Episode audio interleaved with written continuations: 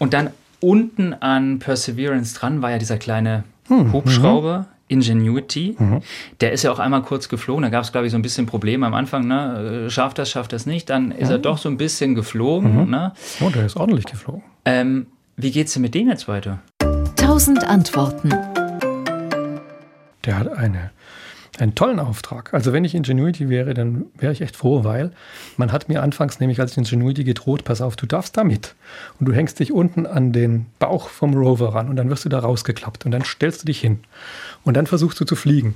Und wenn das fünfmal klappt, dann ist es ganz toll. Und dann stellen wir dich wieder ab und dann bleibst du da stehen und dann können dich später irgendwelche Marsonauten vielleicht äh, zum Denkmal irgendwie äh, dann Schutzzaun drumherum machen, bevor irgendwelche mhm. Marssiedler in dich niedertrampeln.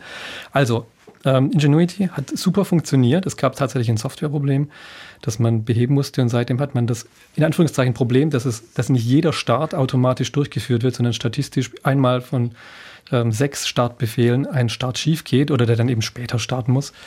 Ähm, das ist nicht so tragisch.